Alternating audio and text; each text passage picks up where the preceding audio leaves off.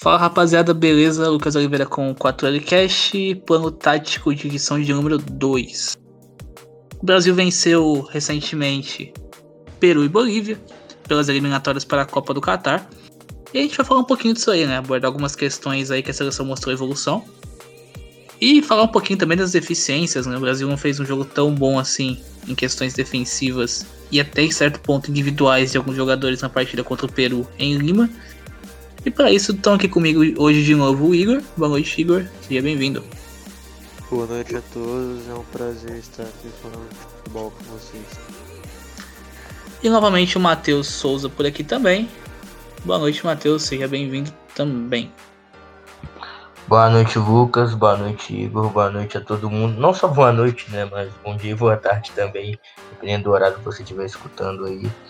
E vamos falar bastante aí sobre, sobre a seleção. Bom, já para começar com o Igor para introduzir o assunto, acho que os pontos mais interessantes da seleção foi o 2-3-5 do Tite, né? Usando bastante o Danilo como interior por ali, enquanto o Renan dava profundidade, né? Uma certa alteração aí. E um cara que oferece muito mais jogo na questão de construção, que é o caso do Danilo, e explorando muito o ponto mais forte do, do Renan né? Que é a questão de chegar bem no fundo, um cara que infiltra muito bem e que dá muita profundidade, né? Como já é assim no próprio Atlético de Madrid. E o que, que o Igor achou dessas partidas da seleção, os pontos fortes e fracos que a gente teve ao longo? Acho que o ponto fraco vai ser o, vai ser o Douglas Luiz, né? O cara teve muita dificuldade sempre pra marcar zona, muita dificuldade para fechar o meio em alguns momentos, as entrelinhas e tudo mais. Com a bola também não produziu muita coisa. Enfim, e aí, Igor, o que tem pra falar da, desse, desses dois jogos da seleção brasileira aí contra Peru e Bolívia? Bom, eu acredito que o Tite ele siga na, na tentativa de praticar um jogo é muito mais relacionado com a racionalidade na ocupação de passos, um jogo posicional. E de fato existe uma intenção de ocupar cada zona do campo de uma forma intencionada. O que, o que não significa que a seleção seja compatível com essa ideia.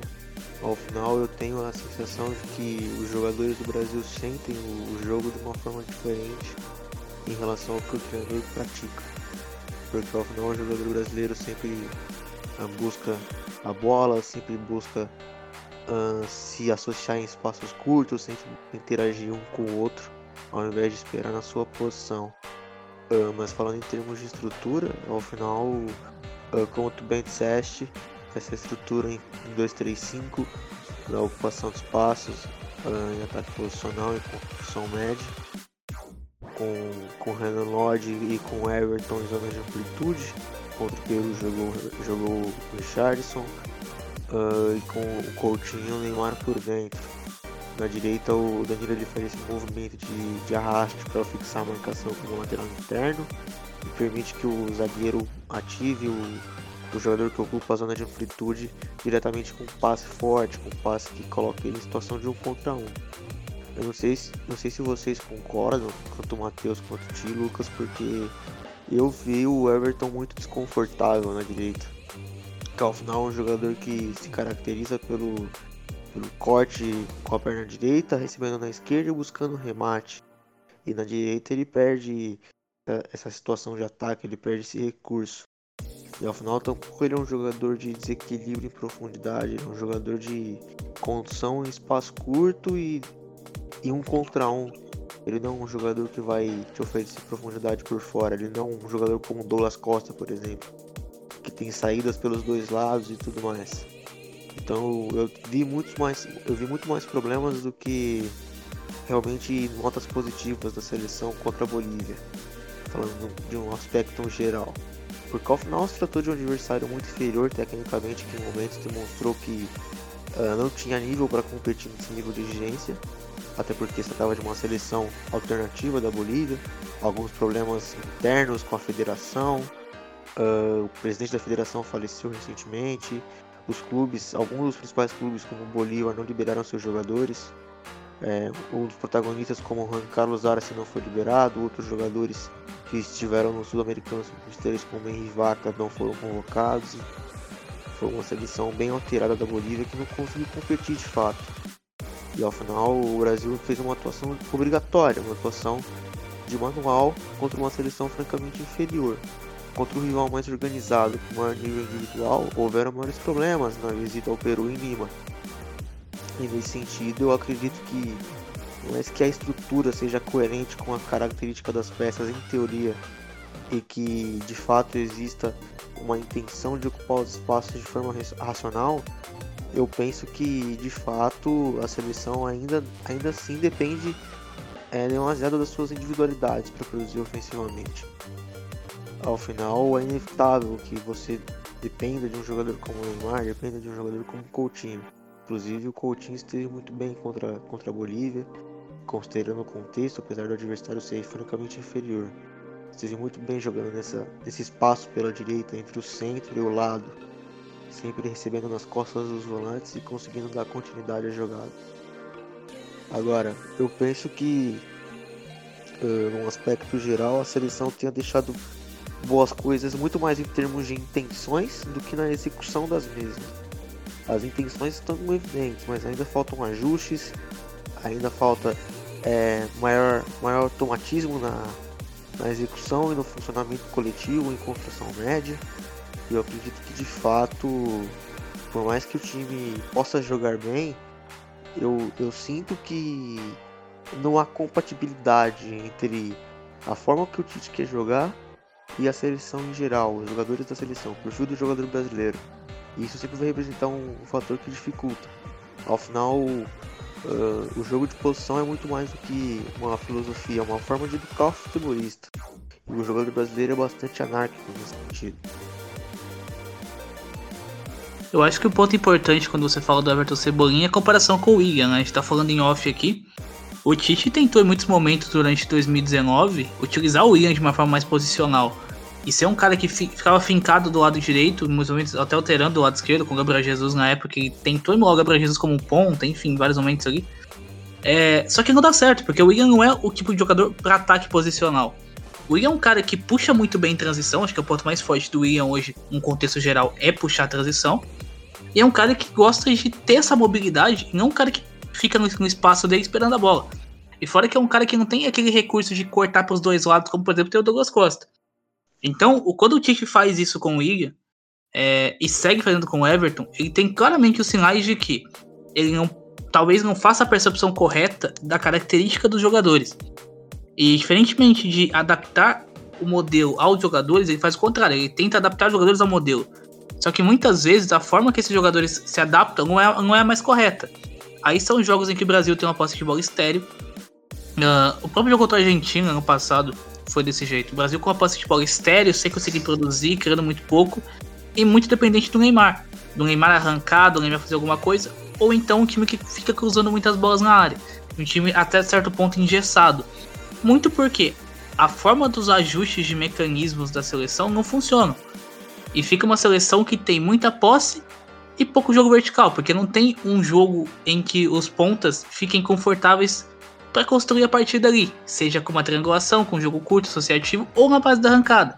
Ou seja, funciona mais quando um desses caras, principalmente o Neymar, pega a bola e consegue cavar espaço a partir dali, vai ganhando jardas, podemos dizer assim. Aí o Brasil progride. Caso contrário, isso não funciona.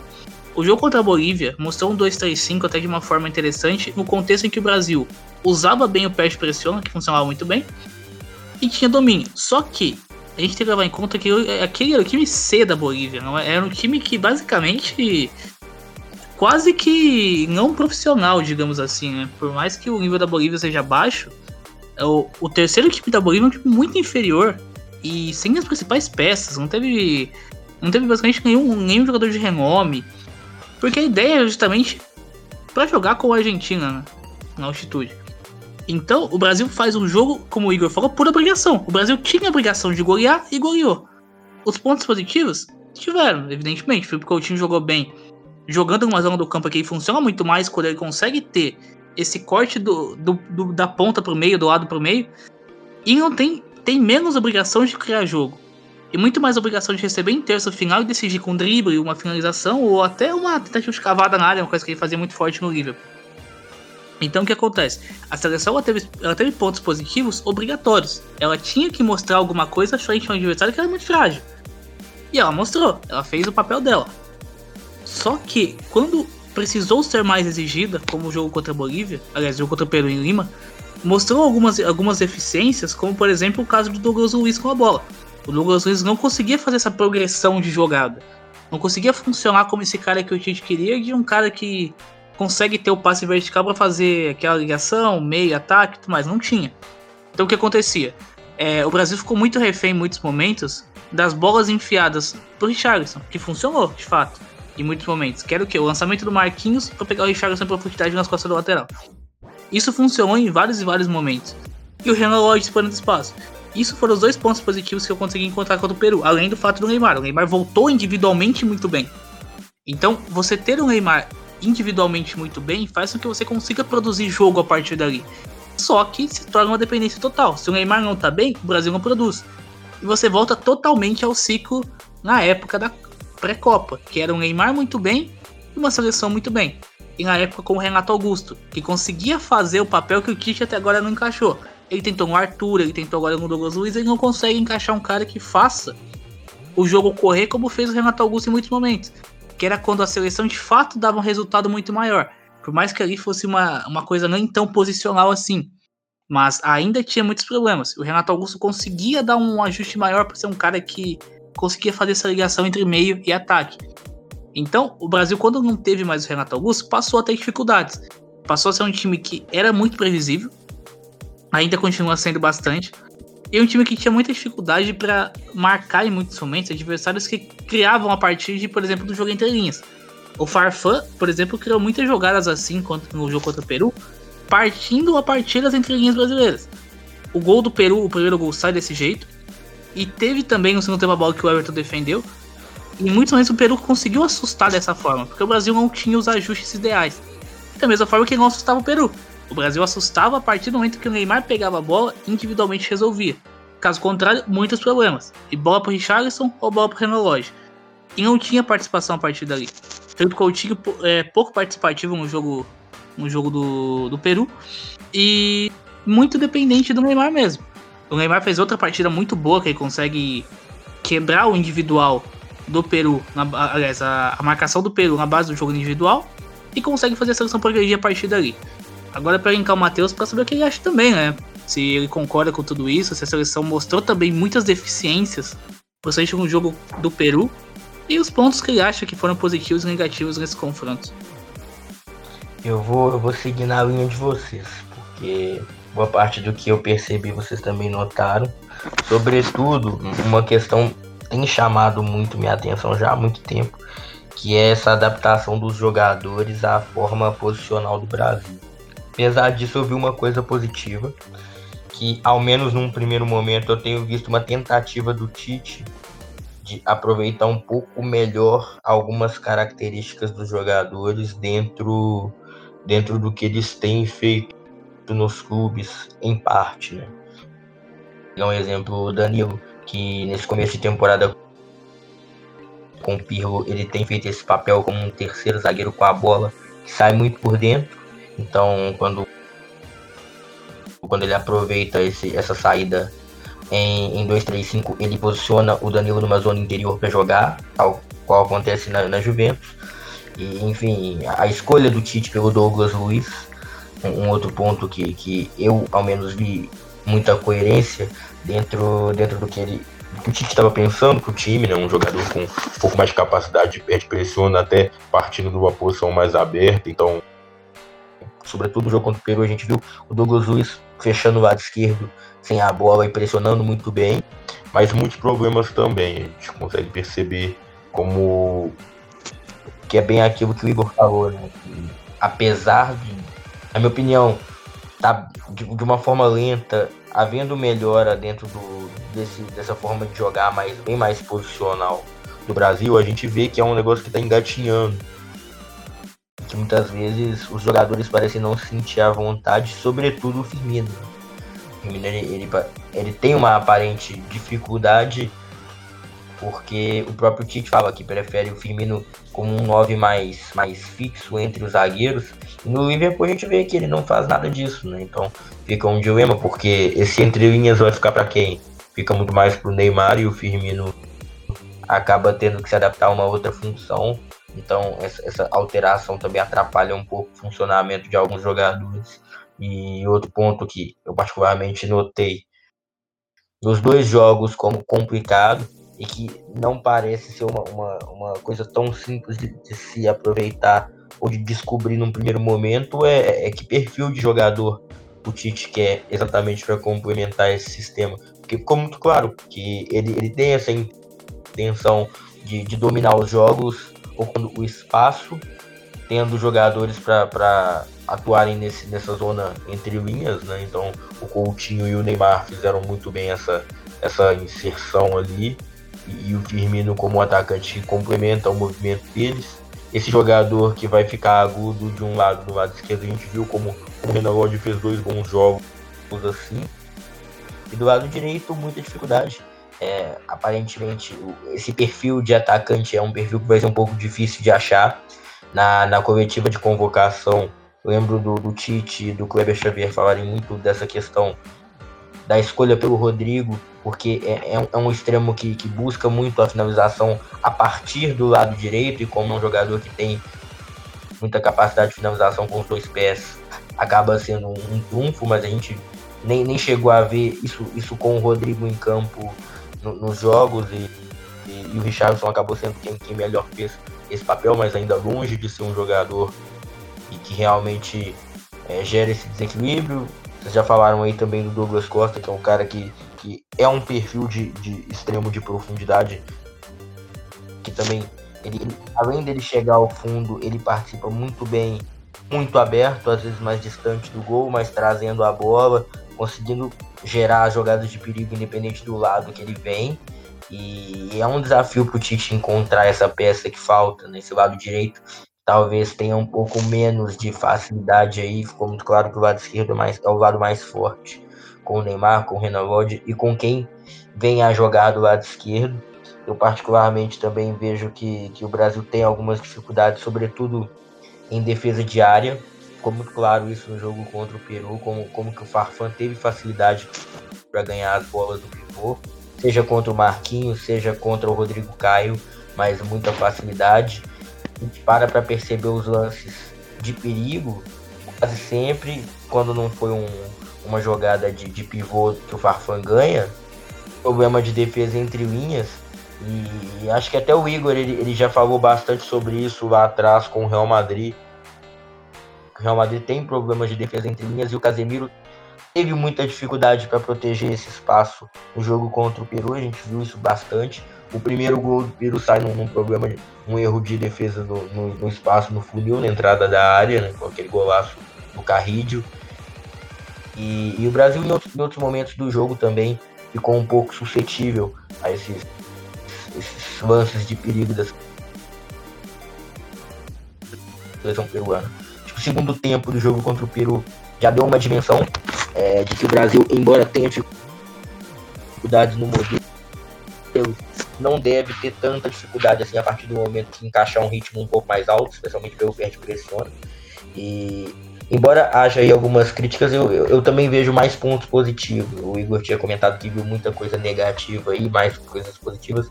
Eu vejo mais coisas positivas, especialmente em vista do que foi o desempenho do Brasil nos amistosos. Mas claro, a gente sabe que amistoso é uma coisa, é, é, é uma situação mais difícil de avaliar, porque como não é um jogo competitivo, as equipes trocam muito, não tem muito tempo para você ter uma noção do, do, que é um padrão, mas eu, eu particularmente dentro do, do contexto que a gente pôde notar, eu vi tanto o jogo, não só pela goleada contra o time alternativo da Bolívia, mas pelo que foi o desempenho, e o segundo tempo contra o Peru pareceram bastante convincentes com muitas coisas, apesar dos problemas.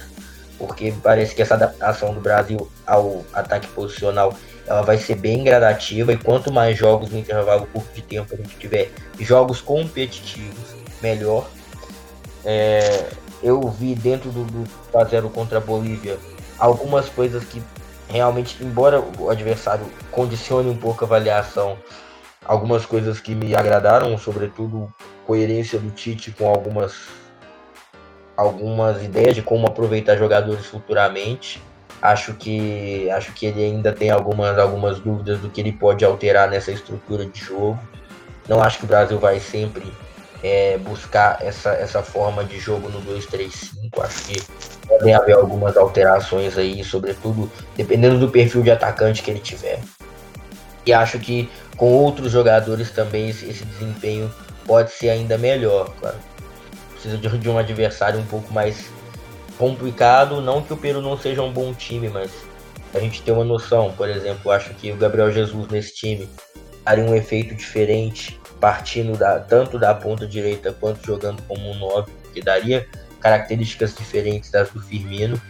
E acho que é um processo que, que a gente vai ver assim, embora seja um pouco estranho a todo tempo a gente vê uma seleção brasileira que, que se pauta ocupando espaço e não de forma tão intuitiva, né, procurando a bola como era o time nas eliminatórias passadas. Acho que é um processo que está levando tempo e que, sobretudo, com o Neymar a gente pode ver um, algum crescimento em, outras, em outros aspectos. Acho que isso vai contar muito. O jogo, o jogo do Brasil hoje, não só hoje, né, mas sempre que, que o Neymar teve na melhor forma, ele, ele teve girando em torno do Neymar. Né?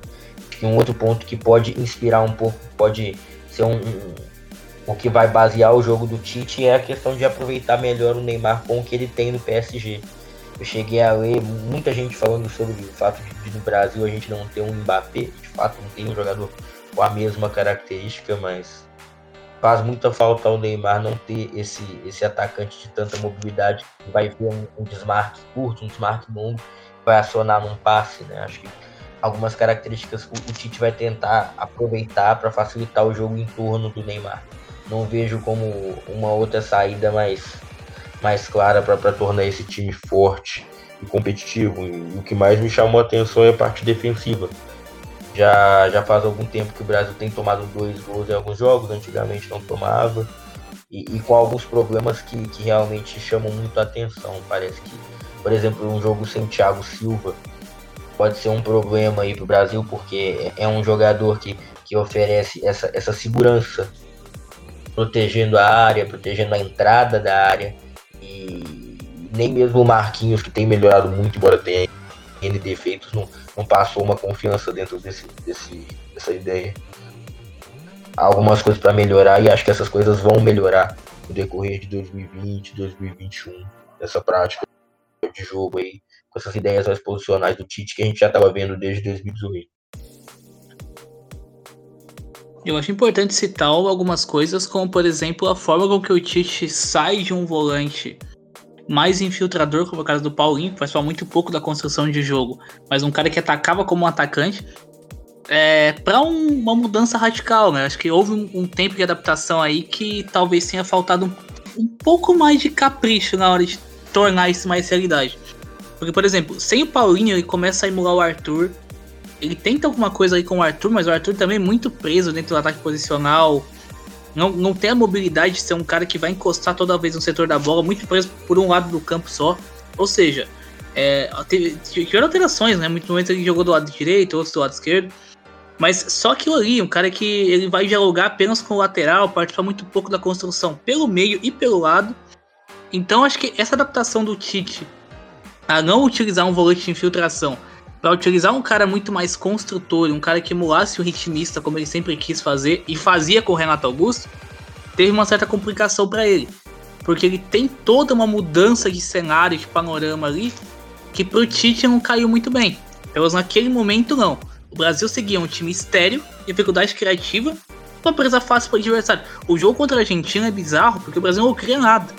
O Brasil, o Brasil não, não assusta a Argentina em nada. Era um time que tocava, tocava, tocava, e não passava por nada. Um time que tinha muita dificuldade para furar as linhas argentinas e acionar o Neymar, que era muito preso. Então eu queria saber do Igor, agora, já pra gente fa fa fazer o último, último tema praticamente do programa de hoje, comentar um pouquinho o que ele acha dessa adaptação do Tite ao, ao, ao ataque posicional, se ele vê uma evolução pro futuro, o que ele acha que pode, a gente pode encontrar. E além disso, jogar, se tem algum jogador que não foi convocado, que ele acha que se encaixaria nisso aí, que, que ele convocaria? Bom, uh, em geral, respondendo primeiro uh, a primeira colocação que fizeste, eu acredito que o Tite ele seja um treinador apesar de experiente, muito aberto a novas ideias e que busca uh, encontrar soluções aos problemas que as, as, aos problemas que as adversidades se apresentam. Ao final ele uh, começa na seleção com um enfoque especial na parte defensiva, já num jogo em que ele consegue uma vitória fora de casa contra o Equador. Ele começa a seleção com um ataque de muito maior mobilidade, de muito maior liberdade e estímulo à criatividade do jogador. Uh, e com o transcorrer do tempo, especialmente antes a, ao início da Copa do Mundo, ele adota essas ideias relacionadas ao jogo de posição após visitar o Manchester City, conhecer o Pep Guardiola e tudo mais. Então ele é um treinador muito aberto a novas ideias e que busca se adaptar de fato ao que o contexto apresenta. Eu acredito que é uma questão complicada de você realmente criticar, de você medir de fato a evolução dentro de uma linha continuista. Porque ao final o contexto do futebol de seleções é muito específico e ele envolve inúmeros fatores que vão além de simplesmente tática, técnica e física. É uma questão de continuidade no trabalho, é uma questão de repetição nos treinamentos. O futebol, sobretudo, é repetição. Comportamentos é, coletivos, individuais, de funcionamento tático. Então você só adquire isso com o tempo. E numa seleção, evidentemente, você não tem o tempo de trabalho para aplicar essas ideias. Então eu acredito que pelo contexto tão específico e por esse, esse motivo que eu expliquei agora há pouco, eu vejo sim uma evolução em relação ao que a seleção praticava meses atrás, mas ainda assim não me identifico. Eu particularmente não me identifico com o que o Tite pratica na seleção atualmente. É uma questão pessoal, é uma opinião que eu tenho. E, ao final, o Tite, não treina, assim como todo treinador, uh, você só pratica aquilo que você se identifica. E eu tenho dúvidas se o Tite realmente se identifica com o que a seleção tem praticado. Ao final ele, ele tem buscado soluções, ele tem buscado evoluir de fato uh, como um treinador. Ele é um treinador muito aberto a novas ideias, como eu disse anteriormente. Mas de fato eu vejo que ao final a seleção ela vive uma dualidade entre ou beneficiar as características do jogador uh, de uma forma que seja compatível com a essência do futebol brasileiro, ou de fato se adaptar e buscar soluções para enfrentar determinados contextos específicos de blocos defensivos que vão te, que vão te condicionar a partir de uma ideia de jogo muito mais posicional e que não é especialmente conduzente com o que o, o jogador brasileiro sente em termos de, de futebol, em termos de praticar o esporte. Ao final, a seleção brasileira, mesmo que ela pratique um jogo muito mais profissional, ou pelo menos tente fazer isso, faltam alguns conceitos que realmente uh, determinam se é ou não o jogo de posição. O Brasil tem muita dificuldade em, em fixar marcações, que é basicamente você atrair um adversário, você impedir que o adversário salte na pressão, você impedir que ele saia na marcação, você atrair a atenção dele. Ah, é um conceito que, que é complexo para um jogador brasileiro entender. Porque ao final o jogador brasileiro sempre quer buscar a bola, não sabe esperar ela na sua posição, não sabe esperar ela na sua determinada zona. Então ao final eu acredito que é uma questão muito mais profunda do que parece. Porque ao final, se você está na posição do treinador, você se colocando no lugar dele, é, é difícil você avaliar isso. Eu penso que é muito mais é, plausível você ensinar um jogador de até 23 anos o que é o jogo de posição do que um jogador acima disso. Por isso que eu considero treinadores como André Jardine, por exemplo, um grande formador, porque ele consegue educar o futebolista da forma que ele entenda o jogo de posição ainda muito jovem. Eu penso que se você quer implantar isso de fato na sua você tem que trabalhar isso desde cedo. Até porque é uma questão de futebol formativo, é uma questão de você ensinar aos jovens a como pós espaço. E nem sempre eles entendem isso desde cedo. Nem sempre os jogadores chegam no profissional sabendo que é uma cobertura defensiva, sabendo que é uma vigilância. Aí é um erro de formação, é um erro muito mais na parte micro de trabalhar o fundamento do que na parte macro que é a parte do modelo de jogo, que é a parte do funcionamento coletivo. Então eu penso que o Tite realmente ele tem esse, essa questão para resolver com ele mesmo. Então eu acho que ele já finalmente encontrou o que ele quer, porque antes a seleção ficava em dúvida sobre o que praticar. E agora ela tem claro qual é a estrutura, quais são os papéis das, das peças. O Douglas Luiz como esse, esse volante, esse médio pela esquerda, é compensando a subida do Renan Lodge, permitindo que o Neymar receba entre linhas. O Danilo ah, nessa, nessa linha de três como um interno para fixar e permitir a amplitude do extremo. E é justamente nessa questão do extremo que eu me encerro na minha participação, que é comentando sobre o caso do Everton Cebolinha. Ao final, eu acredito que para realizar essa função existem nomes melhores. Não que sejam jogadores melhores que o Everton, mas que se encaixam melhor no que é pedido. Cito dois exemplos: Douglas Costa, principalmente, por ser um jogador muito hábil e muito bem educado no sentido de entender o que é o jogo de posição. Foi fundamental com o Pep Guardiola no Bayern de Munique. E outro que me agrada muito, que também, por questão de ser bem formado, entende muito bem que espaço ocupar, que é o Anthony, que está fazendo um grande início de temporada na Ajax. Então eu acredito que esses dois nomes vão aparecer na seleção inevitavelmente. Apesar de que o Douglas convive com lesão, alguns problemas de disciplina, mas em geral ele é um jogador perfeito para o que o Tite busca. Bom, e agora para encerrar o nosso programa de hoje, quero saber do Matheus também se tem algum jogador que ele enxerga que não está nessa lista de convocados, mas que dentro do modelo de jogo, de uma ideia de jogo mais posicional do Tite, poderia e deveria estar, porque ajudaria consequentemente esse processo evolutivo da seleção aí. Então, eu, eu endosso o couro pelo Antônio. Até tinha comentado isso no dia do jogo contra a Bolívia que cheguei a ver alguns poucos jogos dele já no Ajax. Acho que é o jogador até mais encaixado se a gente considerar os últimos problemas de lesão do Douglas Costa, né? Douglas Costa é um cara que hoje é uma realidade, mas além da questão da questão das, das lesões, da parte física, né? Tem também essa coisa olhando para 2022. Acho que o Anthony vai dar um grande salto na Europa, tem tudo para dar um grande salto e é um jogador de boa capacidade de. Acho que vai melhorar muito essa capacidade de conclusão no Ajax. Pode ser aí, em questão de característica, encaixa muito bem. E além dele, acho que o Guga é um jogador que tem potencial para jogar muito bem fazendo, porque é a mesma função que o Danilo faz na seleção, fez né, nesses dois jogos, é a mesma função que ele faz no Atlético.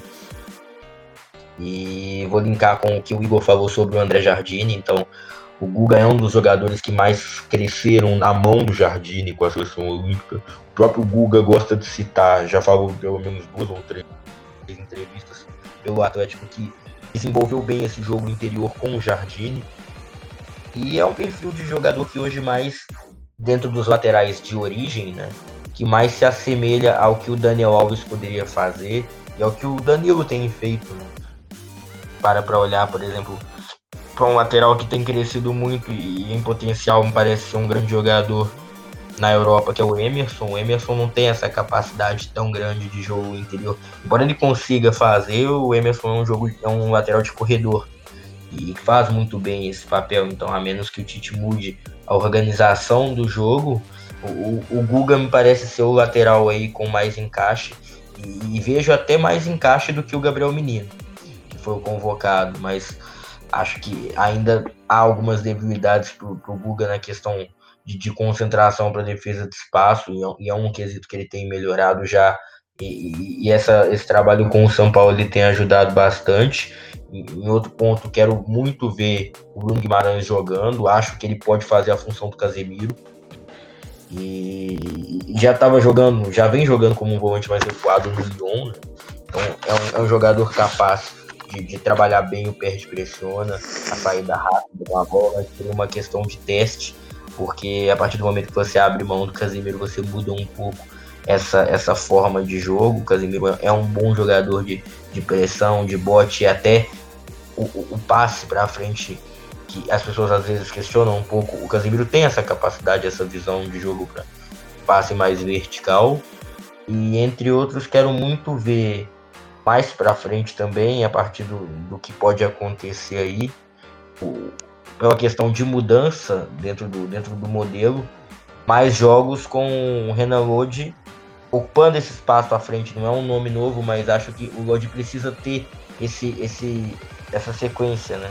É um lateral esquerdo que, pelo fato que o Brasil passar por uma transição, a gente não tem essa certeza de que ele vai se integrar tão bem, mas me parece ser o melhor lateral para jogar com o Neymar do lado esquerdo. Embora a gente tenha, por exemplo, o Felipe Luiz que tem um, um, jogo interior muito bom, mas a partir do momento que você tem isso, você, você muda bastante a característica. Então, basicamente, eu queria ver mais disso, né, dos, dos do Atlético Paranaense, o, o Bruno Guimarães e o Renan Lodi. E também lá na frente acho que tem essa possibilidade para a entrada do Guga depende muito do que vai ser a continuidade dele no Atlético também. Acho que é um lateral que pode se desenvolver muito bem e no mais é, acho que a gente precisa ver um pouco até quando e de que forma o Tite vai aproveitar jogadores mais velhos.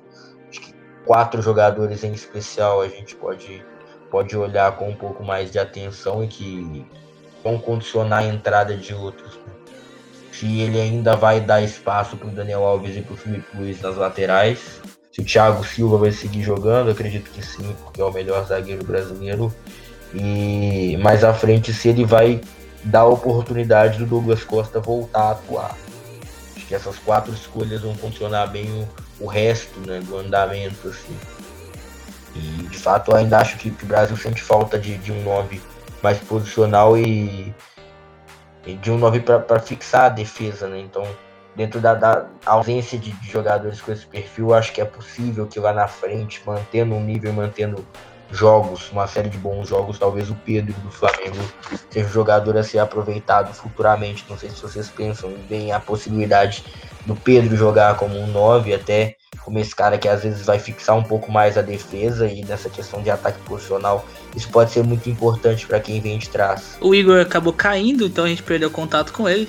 Mas enfim, agradecer pro Igor pela participação também. E na próxima semana a gente já volta. Pra falar um pouquinho mais, dessa vez acho que era falar um pouquinho de futebol europeu de novo, né? Tem bastante assunto aí na Europa. E a gente vai abordar algum outro tema aí. Agradecer novamente você que ouviu até aqui e até a próxima.